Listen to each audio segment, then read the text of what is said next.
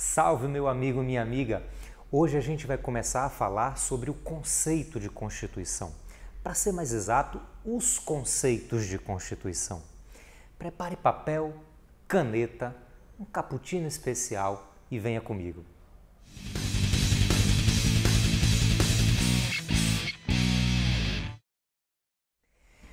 Para começo de conversa, meus amigos, o conceito de Constituição não é unívoco, ou seja, não existe um conceito de Constituição, mas vários, vários, vários conceitos de Constituição.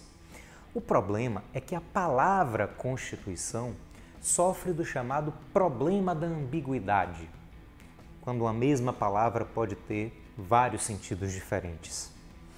Se a gente der uma olhadinha rápida no verbete Constituição, num dicionário da língua portuguesa, a gente vai ver que Constituição pode significar o ato de constituir, organização, estabelecimento, disposição e grau das aptidões corporais, modo de ser, natureza do governo de uma nação, lei fundamental que regula os direitos e deveres dos cidadãos, ou ainda o ato de estabelecer, de fixar.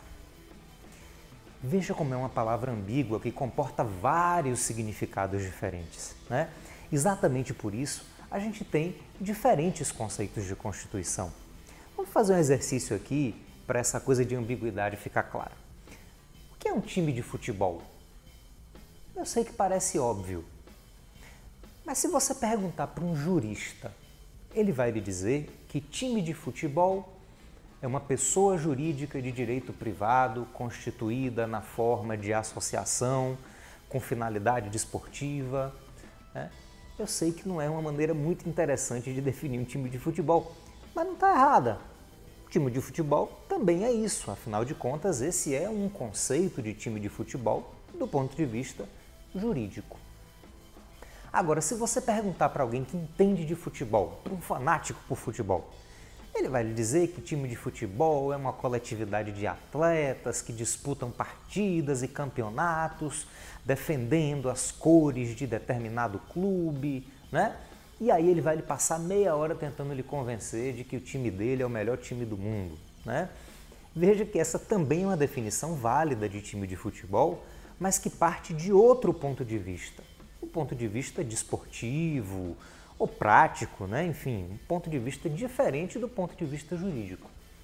Se você perguntar à minha avó o que é um time de futebol, ela vai lhe dizer que é um bocado de homem correndo atrás de uma bola, o que também não está errado.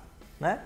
Na verdade, cada conceito vai refletir o ponto de vista de quem está formulando esse conceito. Né? E a mesma coisa vai acontecer com a palavra Constituição. A gente vai ter pelo menos quatro conceitos ou quatro pontos de vista do que seja uma Constituição. Eu digo pelo menos porque a cada dia surgem novas visões, novas concepções e conceitos de Constituição. Mas a gente vai tratar aqui, pelo menos por enquanto, dos quatro conceitos que a gente pode chamar de clássicos.